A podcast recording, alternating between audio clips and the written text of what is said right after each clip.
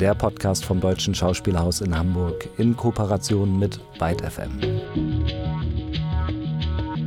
Heute zu Gast die Schauspielerin Bettina Stucki.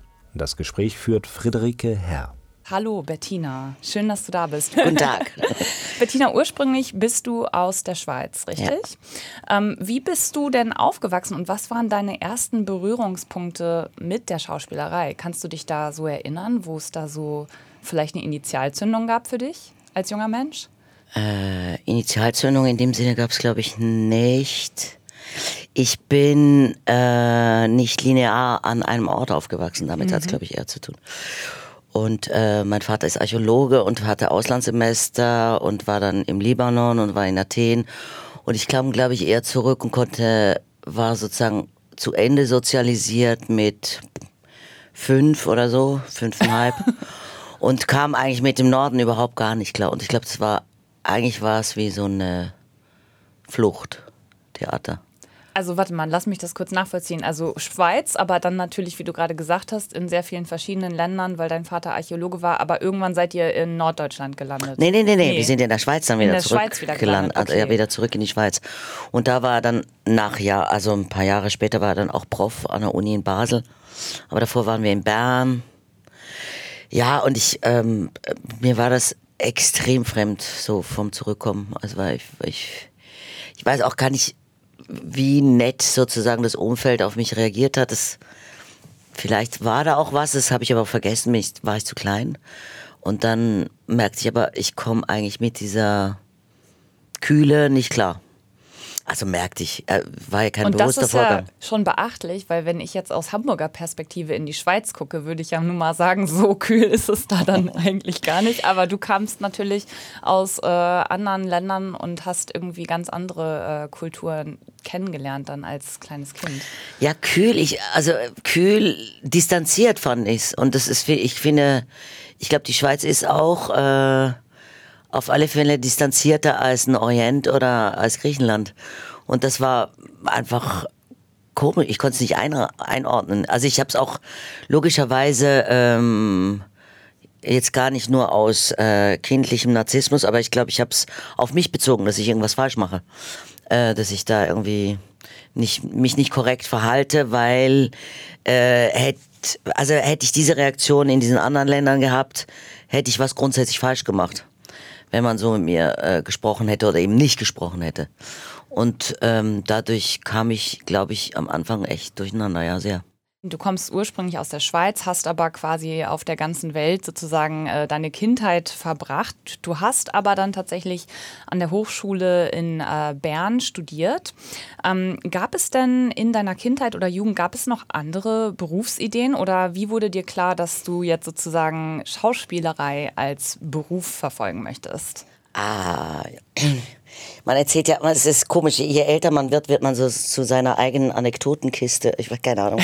Also jedenfalls, ja, ich wollte komplett was anderes. Ich wollte äh, Kriegsberichterstatterin werden. Ich wollte zurück in Libanon. Das ist aber konkret, wow. Ja. Das war sehr konkret. Und das wollte ich eigentlich wirklich sogar ziemlich eindeutig. Also ich wollte Arabisch studieren und Politologie und eventuell Journalismus und ich wollte, naja, es war halt eine Möglichkeit zurückzugehen in Libanon, weil es war halt Krieg. Mhm.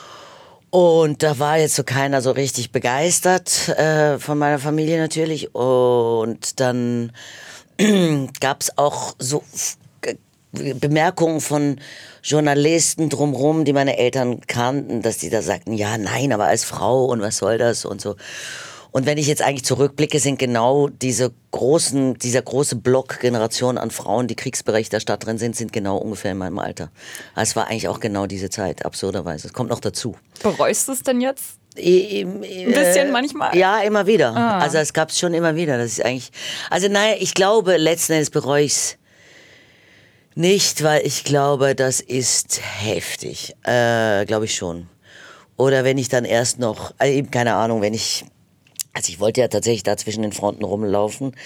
Äh, nicht, weil ich wahnsinnig äh, ähm, äh, scharf drauf war auf diese ganzen Geschütze und so, aber weil ich da sein wollte, weil ich das Gefühl hatte, ich muss da irgendwie anwesend sein. Weil du das Gefühl hattest, deine Perspektive könnte wichtig sein oder könnte, könnte was bewirken sozusagen. Ich glaube, ja. Ich weiß gar nicht, ob meine Perspektive. Ich wollte irgendwie Zeuge sein. Ja. Oder ich hatte auch das Gefühl.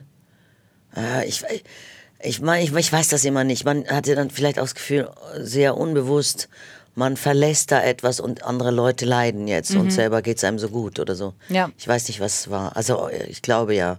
Ich wollte irgendwie, wenn schon Teil sein davon. Wenn es denen schon nicht gut geht, dann soll es mir nicht besser gehen. So. Aber jetzt sag mal, also Schauspielen, dann äh, kam das irgendwie an der Schule oder wie bist du denn dann darauf gestoßen?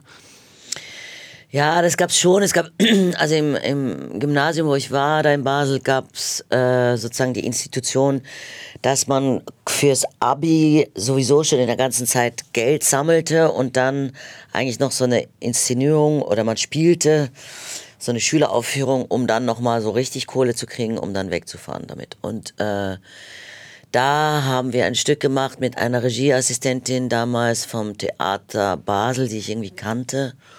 Und da habe ich eine relativ große Rolle gespielt und das mochte ich auch. Ich konnte damit schon auch sehr viel anfangen und als Kind wollte ich irgendwie, also wie ich klein war, aber da war ich wirklich klein, also da war ich noch irgendwie im Orient oder so, da wollte ich immer, also da war ich relativ dramatisch und fand das eigentlich toll so. Aber es, es gab dann am Schluss, habe ich eigentlich dann irgendwie gesagt, okay, bevor ich behaupte mit 30, äh, ich wäre eine Wahnsinns-Schauspielerin geworden, ist vielleicht gut, eine Aufnahmeprüfung zu machen. Wobei meine Mutter mich eigentlich angemeldet, also die würde bis heute sagen, nein, stimmt überhaupt gar nicht. Aber ähm, de facto hat sie äh, da in Bern angerufen und gefragt und ich habe auch noch, wollte auch noch nach Berlin irgendwie, damals an die HDK, weil Busch ging auch gar nicht und so. Und es war dann auch die einzige Aufnahmeprüfung, die ich machen konnte zwischen schriftlichem und mündlichem Abi und dann kam ich da direkt rein und bin ich halt dahin so. Aber es war eher so ein nicht ein Unfall, aber nahezu. Aber das äh, ist auf jeden Fall außergewöhnlich. Normalerweise, wenn man von Schauspielaufnahmeprüfungen hört, dann hört man so, da wurde durchs ganze Land oder durch mehrere Länder gereist und an äh, Dutzend Schulen vorgespielt. Und in dem Fall finde ich es auch interessant, dass deine äh, Mutter dich dann da sozusagen so ähm, auch unterstützt hat, äh, weil das ihr, ihr, vielleicht lieber war als die Kriegsberichterstattung. Das ist sicher, ganz 100 Pro. Also ich glaube, das war ein guter Grund, das zu tun, ja. Ähm, wie sieht denn dann sozusagen, wenn man aus dieser äh, Schule rauskommt, der Weg in die Berufstätigkeit aus? Das, das stellt man sich als Außenseiter, sage ich mal so, äh, ja auch immer relativ schwierig vor. Wie, wie sah das bei dir aus?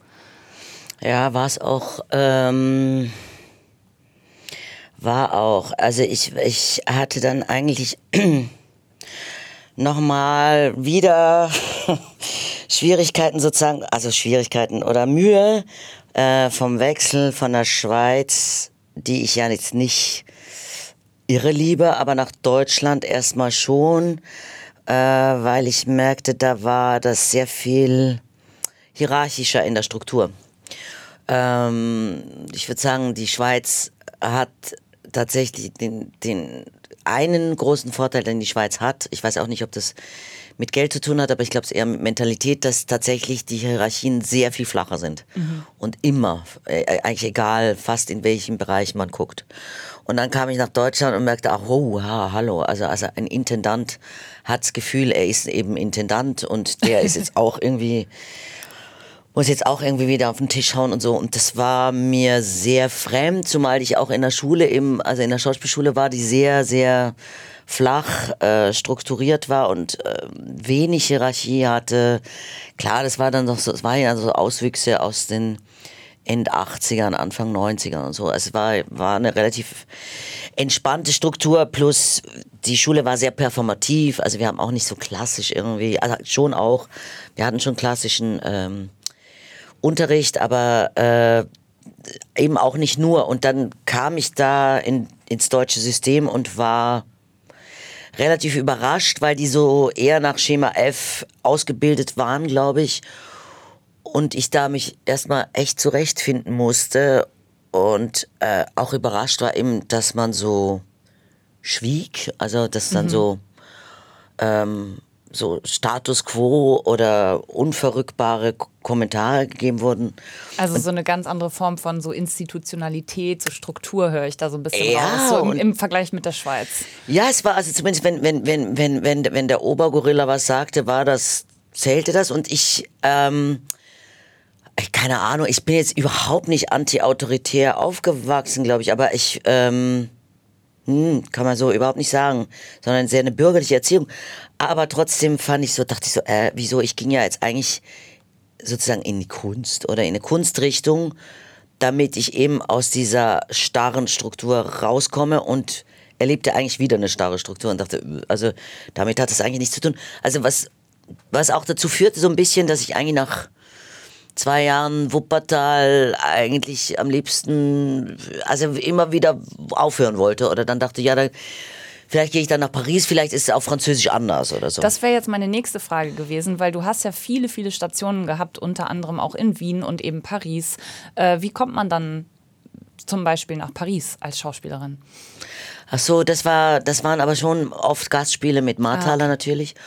Und teilweise gab es dann eben schon Co-Produktion, ja, das gab es auch. Und dadurch kam ich dahin. Aber das war eigentlich sozusagen ein deutscher, ein deutscher Einstieg mhm. oder so. Also das äh, stelle ich mir dann so vor durch Vernetzung, wenn du erstmal irgendwo am Theater bist, dann lernst du auch Leute kennen und dann lernst du Regisseure kennen, RegisseurInnen und äh, dann wirst du gefragt, ob du mal da in Paris äh, bei was mitarbeiten willst. Ja, also, also sind, es waren, in dem Fall waren es meistens Co-Produktionen. Ich habe einmal tatsächlich auf Französisch gespielt, aber das war in der Schweiz. Ähm, Fräulein Julie. Äh, was aber auch super war. Also auf, auf wirklich in einer völlig anderen Sprache. Und in Frankreich habe ich. Ach, hast du die extra dafür gelernt dann, Französisch, oder konntest du schon? Nein, Französisch konnte ich tatsächlich. Ah, okay. Also das ist, äh, das war die erste Sprache, die ich gelernt ah, habe, eigentlich de facto. Okay, alles klar. Im Libanon habe ich eigentlich. Also wenn ich nicht mit meinen Eltern sprach, sprach man Französisch oder Arabisch, aber das war's. Okay, also, also zwei, dreisprachig aufgewachsen sogar. Ja, halt das, was gefragt war. Also ich mm. ähm, und ich glaube aber gleichzeitig war das äh, tatsächlich naja, wie in Benelux-Ländern oder so sprechen ja auch ganz viele Sprachen. Also ja. wenn du es wenn du's redest und gar nicht anders geht, weil du musst halt, sonst bist du allein. Klar, dann lernst du lernst unglaublich viele Sprachen. Das besser. ist so, das lernst du automatisch. Bettina, du hast auch schon diverse äh, Theaterpreise, DarstellerInnenpreise gewonnen. Um, den Alfred Kerr Darstellerpreis zum Beispiel für die Rolle der Natalia in äh, Drei Schwestern. Dann hast du auch noch mal einen ähm, Preis Nachwuchsschauspielerin des Jahres von der Zeitschrift Theater heute bekommen. Schweizer Filmpreis, Schweizer Grand Prix Theaterpreis.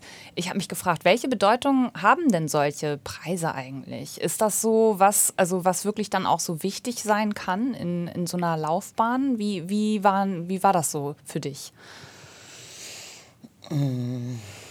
Ja, schwer zu sagen. Also A, freut man sich natürlich sowieso drüber, ist ja klar, und ähm, ist auch dankbar. Also sozusagen gesehen zu werden, ist ja so Teil des Berufs. Ja, also, klar. Und zumindest ein Teil davon geht ja darum, gesehen zu werden, sehr wahrscheinlich. Bei jedem. Also äh, sozusagen krankhafter oder weniger krankhaft äh, in den Auswüchsen, blöd gesagt. Aber also so, eigentlich geht es schon auch darum. Und das ähm, freut einen natürlich immer am Preis und ist auch, äh, ist, ist auch ein Lift unter Umständen, ist auch ein Schub, ähm, ist auch sozusagen, ach, das klingt so doof. Aber ich meine, also ich gehe jetzt zum Beispiel nicht unbedingt krisenfrei durch, durch diesen Beruf und manchmal ähm, kann man dann auch sagen, naja, so blöd ist es ja wahrscheinlich doch nicht. Wenn ich diesen äh, Preis gewonnen habe. Ja, oder es ist jetzt nicht völlig sinnlos, was ich ja. da irgendwie treibe den ganzen Tag, auch wenn es mir jetzt unter Umständen so vorkommt. Also, das ist jetzt kein Garant und es ist auch kein Leuchtturm, aber man, natürlich ist es irgendwie nett, weil es irgendwie, es gibt Referenzpunkte, sagen wir es so. Ja. Aber ähm, auf der anderen Seite denke ich dann auch oft, es ist auch Zufall, viel ist Zufall, auch, auch wie, wie so eine, also was heißt Karriere oder wie so ein Ablauf äh, ist im Leben, wo man hinkommt und wo man hingerät.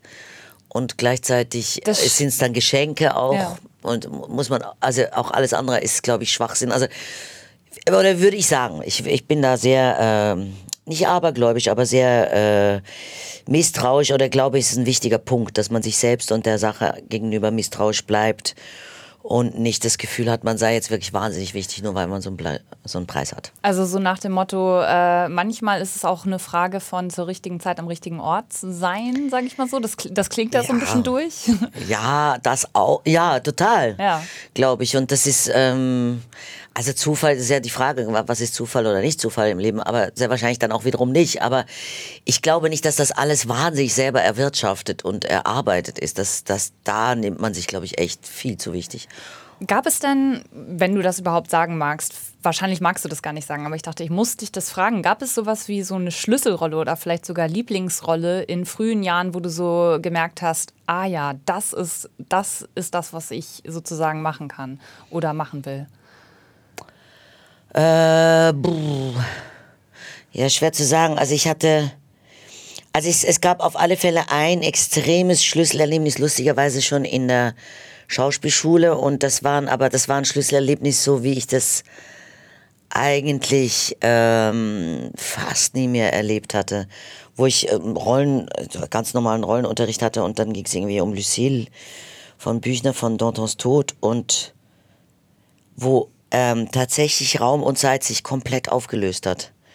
Äh, ich keine Ahnung, wie das kam. Während das du war, gespielt hast. Ja, und das Ja. war das war wirklich irre. Weil das hatte mit Publikum gar nichts zu tun. Es war einfach ähm, mit mir selbst, also oder mit mir selbst oder mit diesem Lehrer, der da irgendwie zuguckt. Es gab schon Zeugen davon. Aber der Vorgang war komplett irre. Und das gibt's, glaube ich, selten. Also, Also so. Das, äh, ähm, das gibt's aber im Leben selten, glaube ich, dass sich Raum und Zeit wirklich auflöst. Also so eine transzendentale Erfahrung fast. Es war sozusagen. völlig irre, ja. Ja. Also wo du merkst, ach so, darüber redet ihr also wirklich. Das war Ja. sehr speziell. Ähm, gibt's aber, glaube ich, auch, hoffe ich, immer mal wieder bei, also es, es wird ein Maler oder ein, ein, ein Musiker auch haben. Aber dass du so komplett, ja, das gibt's aber, glaube ich, eh- ich glaube eben, es ist wirklich selten im Leben, das gibt schon. Bettina, ähm, Wojciech, ein Dramenfragment, an dem der deutsche Dramatiker, äh, Dichter Georg Büchner ca. 1836 äh, gearbeitet haben soll. 1913 gab es erst eine Uraufführung davon in München. Jetzt am Schauspielhaus, inszeniert von der äh, Regisseurin äh, Lucia äh, Bieler. Wie hast du dich der Rolle der Marie angenähert? Also wenn man jetzt äh, Wojciech sich anguckt und dann die Inszenierung, ähm, die Themen, die auftauchen, die sind immer noch aktuell. Also das, wir, wir reden hier vom 19. Jahrhundert, wo Probleme beschrieben werden sozusagen in Wojciech und dann äh, gucken wir heute auf die Bühne und sehen eigentlich so diese Themen, die sind immer noch aktuell. Welche Themen sind das so besonders präsent für dich und wie hast du dich diesen Themen angenähert? Also ähm, die Themen, die, also die bei Büchner, glaube ich, auf alle Fälle vorkommen, sind ja sozusagen prekär. Also ein, ein äh, Soldat mit wenig Möglichkeiten versucht, eigentlich sein Leben zu meistern, finanziert das auch über, also er wird auch ein Experimentierfeld äh, der. Wissenschaft, Versuchsobjekt, äh, soll Erbsen essen und äh, kriegt dafür Kohle sozusagen, um zu gucken, was passiert denn mit ihm. Und da gab's, also da Büchner selber Arzt war, wusste er auch, dass sozusagen Vergiftungserscheinungen tatsächlich entstehen durch diese Einseitigkeit Mangelernährung. und Mangelernährung und dann aber mit Bohnen erst recht. Also da gibt's irgendwie eine, nicht Blausäure, aber irgendeine Säure, die tatsächlich das, das verstärkt. Und das waren, ähm, es gab diesen Fall, äh, der hieß, glaube ich, aber Christian Wojciech oder sowas, äh, der, nicht Franz, äh, den gab's auch und daran hat er sich auch orientiert, sozusagen. Er wusste auch um, um, um so eine Figur.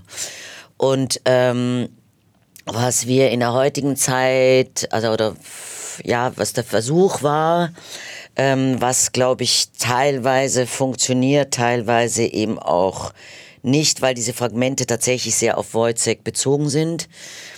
Äh, der Bruder von, von, von Büchner hat, war, weil es ein Fragment ist, aber auch irgendwann mal beschrieben, dass Büchner selber sowieso, das war ja nicht zu Ende sozusagen, das ist ja nicht kein, ist kein, kein, kein geschlossenes Stück, ähm, unglücklich war, weil das eben ihm tatsächlich auch zu sehr auf der Männerseite der Arzt, der, also es gibt ja einfach so Schlüsselfunktionen, so, soziale, Arzt. genau. Ja. Also wer, wer ist da noch sozusagen hierarchisch über äh, Wojciech anzusiedeln? Und das war ihm alles damals auch so ein bisschen zu äh, sozial strukturiert oder so. Und ähm, gab es auch Versuche, irgendwie sozusagen Marie tatsächlich mehr ins Zentrum zu setzen, war aber auch eine andere Funktion in dieser Zeit. Oder wie, wie sieht diese Frau aus? Nochmal ganz kurz zum Kontext. Ne? Marie, ähm, eine der zentralen Figuren in Wojciech, die uneheliche Partnerin von Franz äh, Wojciech. Hm. Genau. So ist es. Und diese Frau ähm, hat in dem Sinne keinen Beruf. Sie hat ein Kind, das ist sehr wahrscheinlich nicht von Wojciech, ist aber auch nicht klar definiert. Und die, die sozusagen der, die Qualität oder ich glaube, warum das unter anderem so ein wichtiges ähm, Stück ist oder Werk, hat damit zu tun, dass äh, das ist, glaube ich, ein Fragment ist und das auch immer wieder sozusagen ein äh, anders das zusammengestellt werden kann. Und das ist, es sind echt Puzzleteile. In unserem Fall ist es jetzt ein Loop, also es ist sowieso total reduziert ähm, auf wesentliche Szenen, die dreimal gespielt werden. Und das, dieser Loop finde ich, ist ein wesentlicher Bestandteil und schlauer Bestandteil auch. Also du hast gerade schon angesprochen, die, die zentralen Themen von Wojciech, die irgendwie heute immer noch äh, erschreckend aktuell sind, sind eben so diese, diese, ja, diese Untergebenheit ähm, vor Institutionen zum Beispiel und dann aber auch ganz klar äh, Femizid, also die Tötung von Frauen aufgrund ihres äh, Geschlechts. Da ist äh, gerade erst vor ein paar Tagen, glaube ich, eine neue Kriminalstatistik erschienen und ähm, ja, in den letzten fünf Jahren äh, um 3,4 Prozent gestiegen. Ähm, das ist natürlich auch ein Thema, um das es in Wojciech geht. Marie äh, wird eigentlich direkt zu Anfang der Inszenierung äh, bei uns ja, also nicht im, im Stück genau, nicht. Im Stück nicht. Also im Stück eben. Und also äh, das ist eines, eine ganz, ganz krasse sozusagen Zuspitzung von verschiedenen Dingen, wobei äh, Marie natürlich und das hast du ja gerade auch schon angesprochen, da gab es ja auch die zeitgenössische Kritik schon zu, Wolz, äh, zu äh, Büchners Zeiten, dass die Rolle der Marie, ähm, die hat natürlich auch eine Vielschichtigkeit. Ne? Marie kommt auch aus bestimmten Verhältnissen die dafür sorgen, dass sie sich nach bestimmten Dingen sehnt. Und wir hören jetzt mal einen Ausschnitt aus der aktuellen Inszenierung. Bettina Stucki als Marie hier. Hat er da gestanden, so? So? Ich wollte, ich wäre er gewesen. Die Weil der Tag lang und die Welt alt ist, können viele Menschen an einem Platz stehen, einer nach dem anderen. Ich habe ihn gesehen. Man kann viel sehen, wenn man zwei Augen hat und nicht blind ist und die Sonne scheint. Rühr mich an, Franz. Ein Ausschnitt aus Wojcek, der aktuellen Inszenierung auf der Bühne des Schauspielhauses hier in Hamburg von der Regisseurin Lucia Bieler. Bettina Stucki in der Rolle der Marie. Ähm, Bettina, wir haben ja gerade schon äh, erwähnt, dass es äh, ein Dramenfragment ist eigentlich, ähm, also von äh, Georg Büchner, Wojcek. Und auch, dass gerade aus diesem Dramenfragment wiederum für die Inszenierung nur bestimmte Fragmente sozusagen äh, rausgestellt abgeschnitten äh, worden sind. Ähm, besonders ausdrucksstarke Passagen und Dialoge, wie ich finde, wurden übernommen. Und ähm, das passt auch so ein bisschen äh, zu der Inszenierung des Stückes. Das hast du gerade schon erwähnt als, als Loop. Aber ich würde jetzt gerne noch mal ganz kurz einen Schritt zurückgehen und über die Bühne an sich reden. Die ist ja wie so ein äh, Schaukasten aufgebaut. Da ist so ein riesiges, äh, von einem Strahlenkranz ähm, umrahmtes Auge, was so auf die ZuschauerInnen blickt. Und hinter diesem Auge, wenn die Leinwand dann sozusagen hoch hochfährt, da spielt sich dann alles in so einer Art rosa Gummizelle ab. Mhm. Also es ist sehr ähm, surreal, äh, auch so ein bisschen psychedelisch, metaphorisch. Alle DarstellerInnen haben Teufelshörner, blonde Perücken und ähm, tragen so zueinander passende Lack, Ballonseide und Glitzerkostüme. Ähm, wie wie, wie siehst du das? Ähm, wie hast du dich da sozusagen äh, in diese Inszenierung so äh, reingefühlt? Was, was war so dein Eindruck davon, als du angefangen hast mit der Rolle? Also wir haben sozusagen, dass das in, in einem äh, Raum stattfindet und äh, so ein exemplarischer Raum ist, damit äh, haben wir eh geprobt. Äh, und das war auch klar, das ist, glaube ich, auch schlau, finde ich, es sozusagen symbolisch zu lassen und gar nicht jetzt jeden äh, Spielort in der Kneipe, auf der Straße, beim Arzt, da, da, da, unterschiedlich bebildern zu wollen. Also, oder da liegt, glaube ich, auch oft die Krux. Und umgebracht de facto wird sie eigentlich draußen am See und so. Und dass das sozusagen ein Einheitsraum ist, glaube ich, das ist äh, total clever. Oder dadurch wird es auch so wie so eine ähm, sezierte Angelegenheit und man guckt das aber eben in so einer Gummizelle oder in so einer abgedrehten also die, oder sozusagen die, die, das Abgedrehte ist schon in der, in der, in der Optik irgendwie. Also das ist, dass, dass, dass es in einem abgedrehten Raum sein könnte. Ähm, was die Klamotten und die Hörner und so weiter angeht, wir haben damit, also wir hatten mit den langen Fingernägeln geprobt, es war auch immer konzeptionell da, aber nicht, dass wir das ähm, so bespielen. Also wir sehen so aus, aber wir haben eigentlich relativ, nicht unbedingt psychologisch, aber sehr, ähm, sehr inhaltlich geprobt. Also es, ich, es gibt jetzt keine diabolische Struktur da drin. Ich habe, ich hab, wir haben jetzt dieses Kostüm an, aber ähm, worüber wir verhandeln und wie wir darüber verhandeln, da könnten wir auch ähm, eine Jeans und ein zerrissenes T-Shirt anhaben ja. oder High Heels oder keine Ahnung. Dieser äh, Loop, in dem das ganze Stück äh, sozusagen äh, läuft, das ist so der Weg zum Mord an Marie ähm, oder auch ganz allgemein der Weg eines Menschen äh, zur Anwendung von Gewalt, sage ich mal so, in dem mhm. Fall Wojcek. Äh, das Umfeld, die Institutionen, die umkreisen Wojcek irgendwie in so immer gleichbleibender, ähm, in herablässigen, verurteilenden Verhaltensweisen. Und ähm, das Bühnenbild, das ist auch, also das dreht sich auch so analog, fängt sich das irgendwann an zu drehen. Ja. Ähm, da finde ich, ist es sehr toll sozusagen gespiegelt, dieser Loop der, des immer Wiederholens von, diesen, von diesem Weg, wie, wie man zur, zur Gewalt als Mensch kommt. Ähm, ich habe mich tatsächlich ganz, äh, ich sag mal banal gefragt, äh, dieses drehende Bühnenelement, wird einem da beim Proben schwindelig?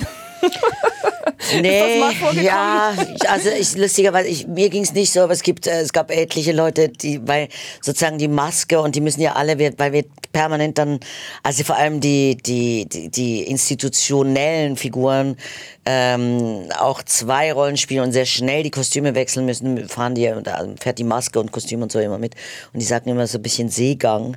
Das stimmt. Aber äh, ja, ja, nee, nee, das, das, das Drehen äh, spielt eben eine Rolle und das Lupen, um es jetzt nochmal weiter zu sagen, es, also ja, es geht um die Gewaltanwendung, es geht aber auch sozusagen um die verschiedenen Möglichkeiten. Mhm. Welche Möglichkeiten gäbe es, äh, was könnte passieren? Und ich weiß jetzt nicht, also alles zu erzählen ist auch ein bisschen doof, weil sonst äh, braucht man es eigentlich nicht mehr angucken. Aber ähm, welche Form von Mord, welche Form von Gewalt, welche Form von Lösung gäbe es eigentlich auch aus diesen toxischen Beziehungen. Und also insofern, du hast angefangen, also ich bin sofort irgendwie so abgewichen von, oder abgebogen von deiner Frage. Natürlich ist der Versuch in unserem Fall auch über Femizid zu berichten oder, oder über Femizid nachzudenken, äh, weil am Schluss dieser Mord stattfindet und ähm, weil das keine ähm, Kleinigkeit ist oder wo man sagt, na ja, das ist halt ein Kollateralschaden, die Frau ist halt am Schluss tot. Das ähm, es gibt aber, äh, oder offensichtlich gab es lange so, so, so, so eine unterschwellige Narrationskette. Naja, jetzt ist er halt eifersüchtig, der arme Mann, und hat äh, auch wirklich ein hartes Leben und ist ja auch schon leicht vergiftet von diesen Bohnen und ähm, was ja alles auch stimmt. Es ist trotzdem immer noch eine freie Entscheidung, es zu tun und ein ähm, ein Mensch gehört ja nicht, ob das jetzt ein Kind ist, was glaube ich von Frauenseite dann eher äh, oft passiert, dass man Kinder misshandelt ähm, und als Typ halt offensichtlich dann eher seine Frau. Ähm, du kannst ja nicht deine Energie abarbeiten, also so auflösen die, ja, die äh, an einer anderen Person. Das geht, das ist einfach schlicht indiskutabel. Das sind so die Stereotypen Schuldzuweisungen, äh, die so, so oft schnell kommen, sage ich mal so, was du gerade äh, erwähnt hast. Ja, und es ist, es ist kein, es ist, da ist kein Spielfeld sozusagen, oder das ist nicht, das ist nicht entschuldbar durch eine äh, Überforderung, genauso wie man das eben, wie gesagt, deswegen, das kommt mir aber jetzt auch beim Reden, äh, ähm, bei Frauen sind es oft Kinder, wo man sagt, das, und das ist indiskutabel, es geht halt nicht. Äh, das ist ein, das ist ein vollwertiger Mensch letzten Endes, der da steht Und an dem kann man sich jetzt nicht irgendwie austoben, sowohl physisch oder in letzter Konsequenz ihn umbringen. Das ist nicht drin. Wir hören noch mal kurz einen Ausschnitt, der ebenfalls in diesem immer wiederkehrenden Loop, aber immer leicht verändert auftaucht. Da geht es natürlich auch um Eifersucht. Hier noch mal ein Ausschnitt aus Wojcek auf der Bühne des Schauspielhauses Hamburg. Ich sehe nichts. Ich sehe nichts. Man müsste es sehen können. Man müsste es greifen können mit Fäusten, Marie. Du bist schön. Was siehst du so sonderbar, Franz? Ich fürchte mich. Du hast rote Lippen. Marie, keine Blase drauf.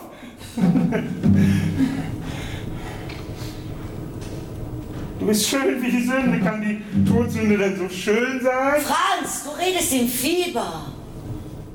Bettina, ähm, wir haben ja gerade über deine Rolle in äh, Wojciech, die Rolle der Marie, geredet. Äh, gleichzeitig hast du aber auch noch einige andere Stücke, in denen du auf der Bühne stehst, aktuell. Äh, Shakespeares Cäsar zum Beispiel, ähm, die Jagdgesellschaft. Du hast gerade noch ein anderes erwähnt. Vielleicht habe ich gar nicht alle. Äh, Jagdgesellschaft ist auch bald vorbei und das ist, Ja. da mache ich so gut wie gar nichts. Aber oder Präsidentin ist auch ziemlich, mag ich auch extrem gerne von, von Schwab. Aber ich habe mich gefragt, ähm, also wie, wie können wir uns das vorstellen? Wie kann man so viele Rollen gleichzeitig irgendwie, also hast du da so einen bestimmten Modus äh, für jede Rolle, in den du dann sozusagen einsteigst? Also äh, vielleicht einfach nur mal für uns Laien, wie können wir uns das vorstellen? Oh, äh, ja, ich glaube, das, äh, da entstehen sowieso so unbewusst verschiedene, also das ist kein Ritual. Also ich glaube, man macht komischerweise unbewusst bei, es gibt auch gewisse Abläufe bei der und der Vorstellung musst du sowieso ein ähm, Soundcheck machen, weil wir Mikroports tragen. Bei der und der Vorstellung musst du sowieso ähm, einen Soundcheck machen, weil du ein Lied singst. Bei der und der Vorstellung sprichst du sowieso die und die Szenen nochmal durch mit den Kollegen. Ähm, andererseits gibt es dann, glaube ich, schlichtweg auch Zellerinnerungen. Also du bewegst dich da und da auf, auf einer Bühne. Die Bühne ist ja dann auch Anders ähm, vollkommen ja. anders. Also man kommt da echt nicht durcheinander. Okay. Also man kommt innerhalb des Stücks durcheinander unter Umständen, wenn es sehr komplex ist. Aber man kommt jetzt, man springt jetzt nicht in ein anderes Stück, weil dafür wäre, also der Körper ist intelligenter, das macht er nicht, das ist Quatsch. Also, weil du bist ja nicht in der Umgebung, wo du jetzt den Satz rauslassen würdest. Ja. Das passiert nicht. Und dann habe ich mich noch gefragt nach, äh, nach so vielen Jahren äh, sozusagen im Beruf, hast du noch, gibt es sowas wie Lampenfieber immer noch? Oder gibt es so bestimmte Rituale, bevor du auf die Bühne gehst, mit denen du dich irgendwie jetzt persönlich einstimmst oder sowas? Nee, also Lampenfieber habe ich, also hatte ich eh nicht so wahnsinnig. Ist irgendwie nicht so mein Ding. Äh, ich habe Lampen, Lampenfieber äh, sehr, sehr stark, wenn ich nicht weiß, was ich genau tun soll. Dann bin ich sofort extrem aufgeregt.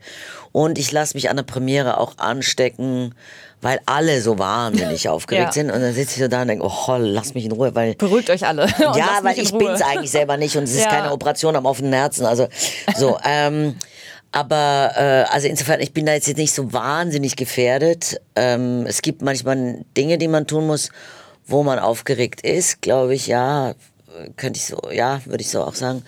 Aber ähm, was, du hast noch die, die andere Frage war Lampenfieber. So. Rituale, vor, Ach so, bevor du auf Rituale. die Bühne gehst oder so. Ja, also ich, lustigerweise bei Wojciech, das habe ich aber schon lange nicht mehr gemacht, höre ich immer ähm, Musik und auch gewisse, gewisse Stücke. Und weil ich, mh, keine Ahnung, das hat sich auch irgendwie so eingebürgert bei der Probe, weil das auch sehr ans Eingemachte geht und aus, aus, aus der kalten Hüfte ist das schwierig und man springt so sehr in Szenen rein, dass man, glaube ich, also wo ich merkte, ich brauche wie eigentlich, wenn ich eben nicht das im Probenprozess spiele, Ja. ähm, brauche ich wie etwas, was mich da rein So und zwar sehr schnell. Ja. Oh, und weil das so, also was, was jetzt Wojciech angeht, auch man, also für mich könnte ich abschließend sagen, wenn du mich, da, ursprünglich hast mich ja gefragt, wie gehe ich da ran an so eine Rolle, ähm, ich merkte, wie toxisch diese Beziehung und diese Figur, in welchen toxischen äh, Zusammenhängen die steht und eben auch selber ein Teil dieser Toxizität ist. Äh, äh, also die Frau ist natürlich das Opfer, aber gleichzeitig ähm, lebt sie auch eine toxische Struktur und geht ja unter Umständen eben auch nicht raus. Also und nicht nur aus finanziellen Gründen. Das wäre, also es ist sicher ein Grund und das konnte sie nicht und das kann man auch heute schwer. Aber, ähm, oder es ist dann erst recht gefährlich. Das ist ja beim Femizid eindeutig der Fall. Offenbar wird es dann richtig gefährlich, wenn die Frau rausgeht. Ähm, aber es ist auch eine Frage von, von Abhängigkeit emotional. Und die ist viel gemeiner. Mhm. Äh, und da ist man Teil der Struktur. Da gibt es etwas, was offenbar doch äh, gemütlicher ist, nicht gemütlich, aber äh, ähm, vertrauter ist, auch an eigentlich an einer traumatischen, toxischen Struktur, als rauszugehen äh, und gar nicht zu wissen, wo man hingeht.